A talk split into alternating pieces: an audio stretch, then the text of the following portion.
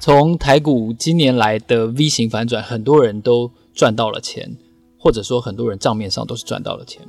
但是你要怎么留住这个获利，可能是非常多人心中的疑问。而且，其实除了台积电之外，我觉得很少人能够打败它的绩效。所以，我们这个月的 Money Talk 自从转型了，变成人物的访谈之后呢，我们会在八月份访谈四位在投资理财方面各有独特心得的投资人。那这一次我们要邀请的是算力教官杨礼轩先生，他也是我们在下班经济学曾经出现过的来宾。其实很多人都听过或者说知道他在。股海中成长的一些故事。那今天我们欢迎教官。那各位听众大家好，我也很高兴今天能够有这个机会来跟各位来诶分享我以前的投资的一个经验。海咪，我想问你，你早上七八点的时候大概都在做什么？七八点当然还在睡觉啊。你可以早上起来跟你的爸爸妈妈说，我们今天去哪里玩？我们去去动物园，去六福村走一走吗？昨天七八点起来，为了跟爸妈讲这件事吗？不是，就是说，如果你早上有天起来就说，我们如果想去六福村的话，但爸妈都不在啊。为什么？他们去上班了。上班了，对对。可是如果是教官的话，他会有钱有闲的，可以带着孩子去走一走。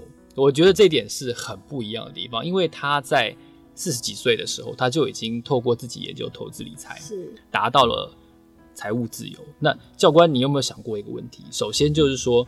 如果你没有离开你的工作的话，今天你可能在过着什么样的生活？呃，我在一百零八、一百零三年的时候，四十一岁申请提前退休嘛。那其实，如果我先回到你刚刚的问题，你说，诶，如果我没有退休，我现在过着怎么样的生活？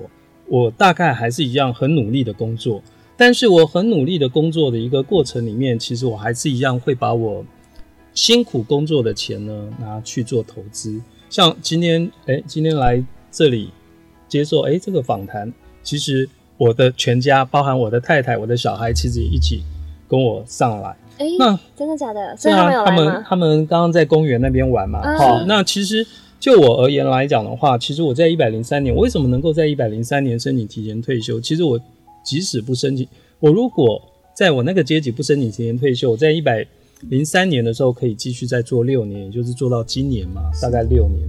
那我申请提前退休最主要的原因，其实是在九六年的时候，其实当时我经常经常性的一个加班哦。那当然我们长官也对我们非常的好。那可是就是说，哎，经常假日加班，晚上加班，常常离开办公室就是凌晨两点的时间哦。那我就觉得在思考，我的人生要这样子吗？好，我的人生要这样子吗？那所以说，其实，在一次偶然的一个机会里面，哎，我就看到了，哎，在超商上面有杂志在介绍一些股票，哎，当时我觉得就是说，哎，蛮有兴趣的。我觉得当时随便殖利率都是六趴八趴。好，那我在一百零三年申请提前退休以后呢，其实我最快乐、最快乐的时光是什么？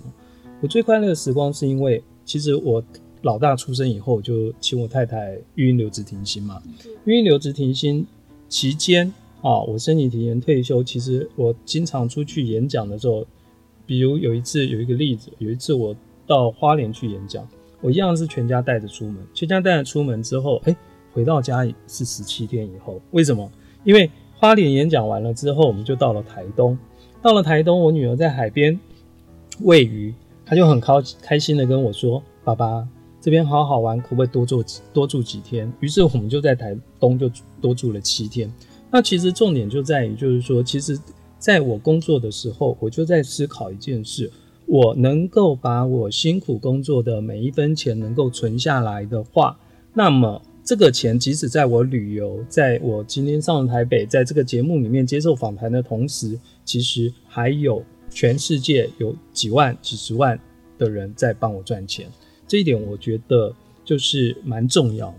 所以当初是为了想要陪小孩，所以才提前退休，还是你真的发现投资是你的兴趣才提前退休？应该是，就是说，当时我的被动收入其实已经超过了我的主动收入了。是。好，那像今年以今年来讲的话，今年跟去年啊这两年，大概在被动收入的部分，一年就大概是两百万左右。是。哦，那其实我申请提前退休，我还有一个思考嘛，我的思考就是说，哎、欸，我。那么努力的辛苦的工作，可是呢，到了假日，嗯，我如果还继续在上班，那其实我就只能跟大家一样嘛。其实各位有没有发觉，今年暑假只剩下四十五天的暑假假期，于是。这四十五天来讲的话，有很多的，只要有海边的，只要有度假村的那种，几乎都爆满，都报复性旅游啊，订不到。那像我下个礼拜又要到南部去一个礼拜嘛，我要去垦丁带小孩去垦丁玩。其实这也是在六月份我就已经思考过的。我在想，全台湾的人每年暑假都出国去，结果今年的暑假不能出国，又只有四十五天，少了十五天。嗯，那我非先定不可，所以。有很多我 FB 上面的朋友，他就很羡慕我啊。他说：“教官，我们现在要去订，现在要去订度假饭店，根本订不到，不是有没有钱的问题，是根本订不到。”对，哦，那所以说，其实我觉得，就人生来讲的话，对我而言，其实我就跟我去订饭店一样，是，我们事先我们就要先去思考我们的未来。对，就像其实我饭店是六月就定了，嗯，哦，否则我现在去订我也出不了门嘛。是，对啊。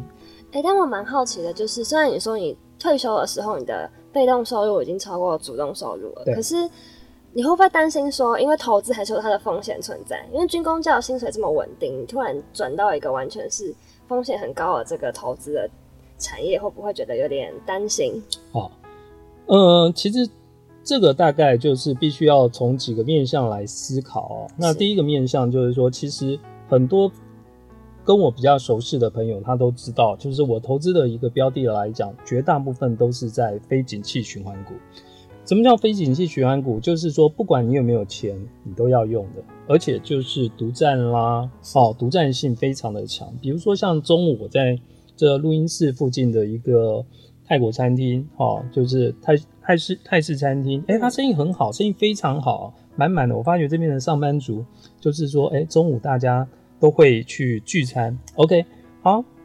当我吃完饭，其实我付了我们一家人的饭钱之后，其实我们非常的开心。为什么？哦、为什么？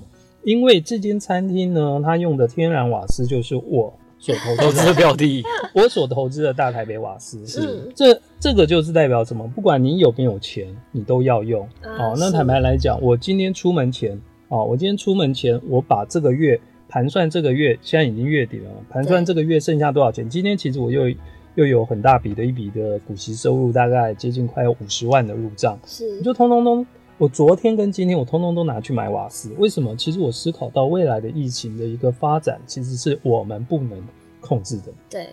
但是如果即使未来你是不能啊，即使未来哎、欸、你。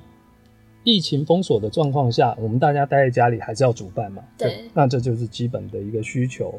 啊，那包含就是说，其实天然气啦，不管天然气、电力、有线电视这些电信，基本上我大概在这一类部分的持股，大概占比从去年的大概七成，现在已经提升到八成了。那这八成来讲的话，剩下的两成是属于景气循环股。那这景气循环股，它才是会我会比较担心的。但是因为八成的非景气循环股，不管金融海啸，像我们碰到九六年的金融海啸，碰到一百零五年的股灾，嗯，其实它都完全没有任何的影响，获利完全没有的，没有任何影响。那这样对我而言来讲，而且其实我并不是说我一年赚到了很多钱之后，我觉得我非常的伟大，于是我我很厉害，我决定申请提前退休，不是，是是因为我。从九六年一直投资到一百零三年，这么多年的时间，它有非常稳定的收益，非常稳定的孳息之后呢，哎，我觉得我的投资方式是可行的，是，所以我才选择申请提前退休。所以，非景气循环股是一个几乎没有风险的一个产业吗？这样大家怎么不都去投资这些股票就好了？嗯，应该是这样说，就是非景气循环股，当然，比如说，好，你说我投资的。天然气，像目前来讲的话，我手里面的天然气应该已经在四百多张了。嗯，好，那这四百多张来讲的话，如果按照市价来算，大概也有一千两百万左右。是，可是呢，我去投资它的时候，我会去考量我能够从承受的这种风险在哪里。比如说，它最大可能发生的风险，有人说，哎、欸，教官，天然气的瓦斯很危险，有没有可能瓦斯槽爆炸？那基本上来讲，在有文献以来。没有瓦斯槽因为战争以外的因素爆炸，没有这个问题。是好，那这个风险基本上我不能说它完全没风险，但是它的风险相对来讲，目前有文献以来是没有看到。但是我会考虑到的另外一个风险是什么？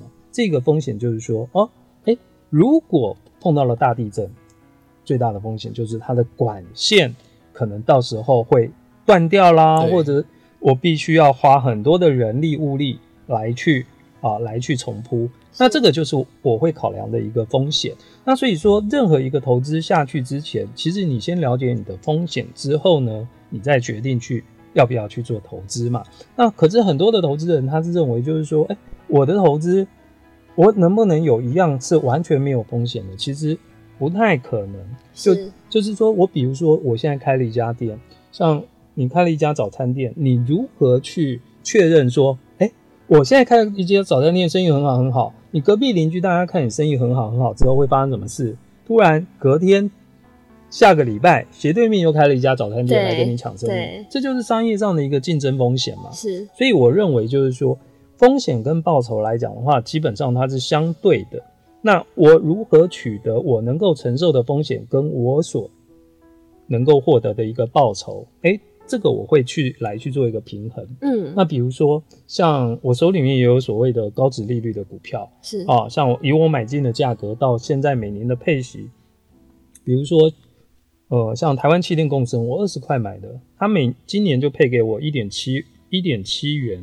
相当于八点五趴的报酬，对，很高。像我的大台北瓦斯，我三十块，哎，我的那个大丰有线电视，有线电视三十块买的，三十块买的，今年配给我三块钱的现金股息，相当于十趴，哎，是啊，十趴。你我们先去思考一件事，我在一百零五年的时候，哦，加码加码买进大丰有线电视，当时买三十三十块买进，花了一百六十万。光今年领取的股息是大概是十接近十六万，是啊，十趴的报酬，我花一百六十万进去买，相当于定存的十倍哦，也就是我用一百六十万创造了一千六百万定存的效果。是，那其实对我而言来讲，它有没有风险？它有风险，因为就 content 而言，content 其实它是逐渐逐渐的在式微。只是它透过另外一个成长的动能，就是宽频的成长的一个动能。是。那所以它衰退，我每年所能够领取的知识、领取的报酬，能够能够 cover 它每年下跌多少趴的一个衰退。嗯。好，这就会是我思考的。所以我认为，就是说，就投资而言来讲的话，任何的投资还是先考量风险，嗯，再去研究报酬。是。我觉得要。找到一只十倍股是一件非常困难的事情。对啊，但是如果我们，其实我今天很高兴，因为我觉得我找到知音。我就是在股海找了很多年之后，虽然我现在是主要是投资全球 ETF 的，但是我在美我在台湾不会再加码的部位就是两只现股，其中之一就是天然气的股票，因为我发现真的是它没有竞争的问题，这件事情是非常重要的。就是即便是台积电，它也有三星，也有中芯国际，也有联电的竞争，但是。地区性的天然气，其实在中国大陆、在香港都是如此，它是没有竞争者的，所以这件事情是很特别。你只要回去看它从金融海啸以来，其实那个新字头的那些公司，你回去看它的线图还原之后，其实都是十倍股。台湾除了台积电，除了两大超商之外，很少有这种从零八年到现在是十几倍的股票。所以天然气股票是一个很有趣，就是它成交量非常的小，是，但是因为它没有竞争。所以它很无聊，所以它是静静的赚钱。对，无聊反而安全呢。对。但我蛮好奇，就刚刚说到这个风险，那你有没有真的就是投资失败的经验？赔赔的比较重的，不能说很。应该是说，一般来讲的话，我在投资个股的时候，我刚开始我会去选择，我我不会一次去压大。哦，比如说我对一档个股有兴趣，在初步研究财报以后呢，诶，我有兴趣以后，我会去买一张。或者我先去买零股，早期比较没钱的时候呢，哎、欸，我都会买个大概市值一万五千块左右的零股。我比如说，我举一个例子，有一次再生有一家公司叫再生 KY，是再生 KY 有一次它的股价从一百多，就是因为被秃鹰攻击的那次，对，秃鹰攻击的那一次呢，它从一百多块跌到大概是在四四十块左右。哇，跌这么多，跌跌到四十块左右呢？结果当时我们的呃主管机关就是说，已经派人去大陆去查过了，没有什么样的一个问题。然后我想说，没有怎么样的问题，哎，好像代表他好像是 OK 的啊啊！当时主管机关还要说，还要出面说要去告那个秃鹰嘛，对，海外的那个公司嘛，哈。结果我就买了两百股，啊，我就买了两百股，啊，再生在大概四十块左右。好，那后来买进了之后呢，有一个朋友他就问我，他说：“你觉得他钱哪里去了？”我说。钱拿去盖厂房，花这样太贵了啊！嗯、后来我就那个朋友买了很多的再生啊，我就劝他，我说我两百股我是放在里面啊，我以后可以写书用当经验 写书用。后来他也配我五十股，好，那我就跟他讲，我就是说，其实我们会去评估这家公司盖厂房，他说他盖的厂房花了多少钱，那这个多少钱每平的单价多少，其实你可以去计算，那中间的价差哪里去了啊？你可以去思考这一件事。那后来那朋友听了我的建议，他就把它卖了。但是再生这一个来讲，他对我有一个很重要的一个经验。这个经验是什么？就是说，一家公司如果他的老板啊，他是 KY 公司，如果老板又是大陆人啊，那基本上通常这种个股你要投资的时候，要特别审慎的去做研究。哦，那如果说你不熟，你根本就不要碰。是啊，那所以说。在我投资的一个经验来讲的话，其实你看，像这个主管机关在背书，不是主管机关在背书，就代表这家公司没有问题哦。啊，那主管机关只就他的一个法规可以管得到的一个立场来提出他的一个意见。那真的一个投资来讲的话，其实还是要依据我们个人的一个深入的研究跟判断。那比如说像刚刚我们提到，就是说，哎，刚刚启源这边有提到，就是说，哎，天然气。其实我最近就一直在思考的一件事，就是说，在今年的疫情的一个变动，非常的很难以捉摸啊，难很难以捉摸。那我我就在思考一件事，我能够投资什么样的一个公司是未来我睡得着，未来留给我女儿我也不用担心。那当然说 EDF，那当然也是 OK 嘛。对，啊，那可是我这个人又比较特别，我这个人比较喜欢去研究个股，去投资个股，主动投资，所以。其实我今年为什么很多朋友前阵子在问我，就是说，像最近还有朋友在问我，啊，教官，为什么我他们觉得天然气的殖利率没有很高啊？那为什么你现在还在持续的投资天然气哦？其实我之前买天然气是大台北瓦是十七块九开始买的嘛。十七块九买买了很多，我已经非常多年没有再买进天然气，但是从去年之后，我有一个很大的转变。嗯，去年很大的转变在源自于环保署对于煤气锅炉跟重油锅炉的一个管制。目前，呃，燃煤锅炉目前燃煤锅炉已经完全废止。就是未来就是不可以烧煤炭，不可以烧。那这些在工业区，在五股工业区啦，在大台北地区这些工业区的锅炉，通通燃煤锅炉，通通改成，大部分都改成天然气锅炉。是好，那还有一个更重要的法规，很多投资朋友根本不晓得，就是在今年一百零九年的七月一号，七月一号哦，正式实施这个叫做锅炉管制规定。锅炉管制规定，它目前规范了非常多的厂商，就是说。重油厂商，嗯，就是烧重油锅炉的厂商，全台有一点五万家的烧重油锅炉的公司，嗯，那这些公司呢，目前以光台南市来讲，台南市之前前阵子新闻资料，目前台南市有一半的重油锅炉厂商没有符合标准，是，OK，好，经济部跟环保署给他们的宽限期就是说，你只要提出来说，哎、欸，你能够。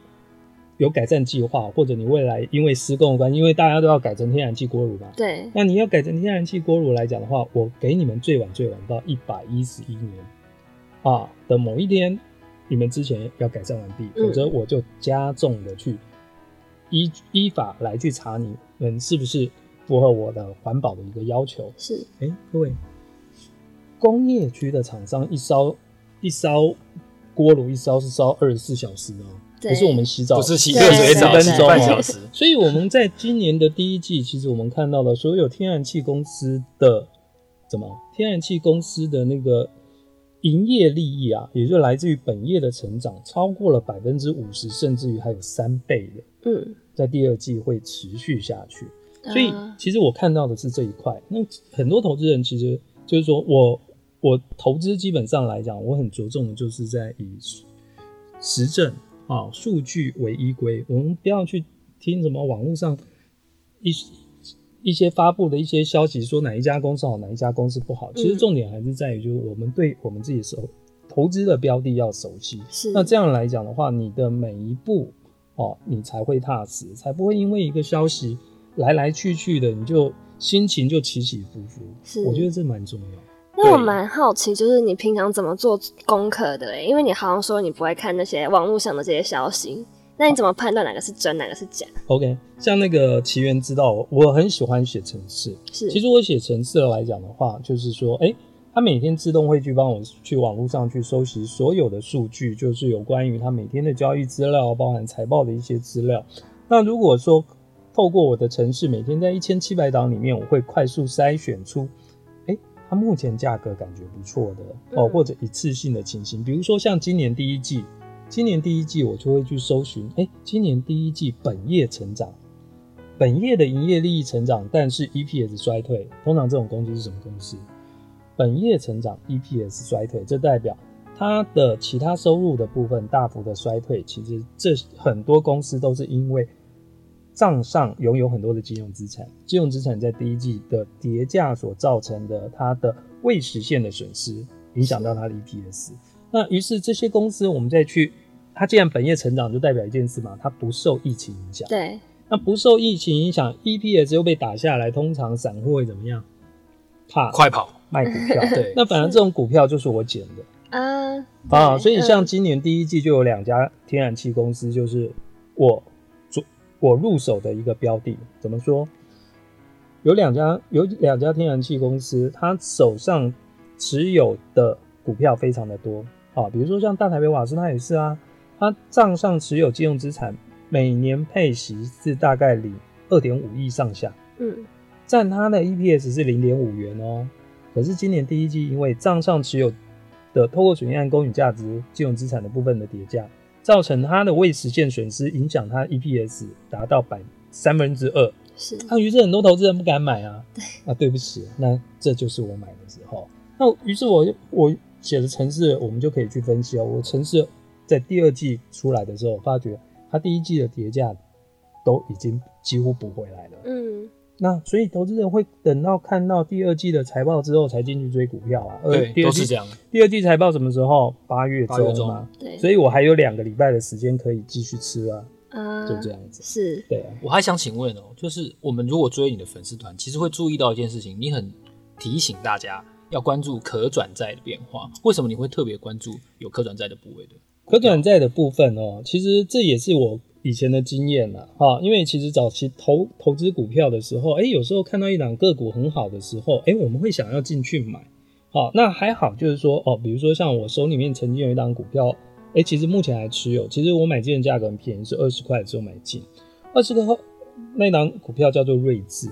那睿智这档股票呢，哎，我长期持有，而且信托。